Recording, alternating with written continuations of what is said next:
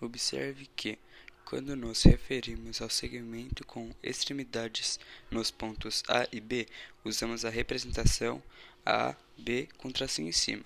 Para indicar a medida ou comprimento desses segmentos, que corresponde a um número, indicamos AB sem o traço horizontal. As classificações de um triângulo dependem das medidas de seus lados. Um triângulo pode apresentar diferentes propriedades. O mesmo pode acontecer em relação às medidas de seus ângulos.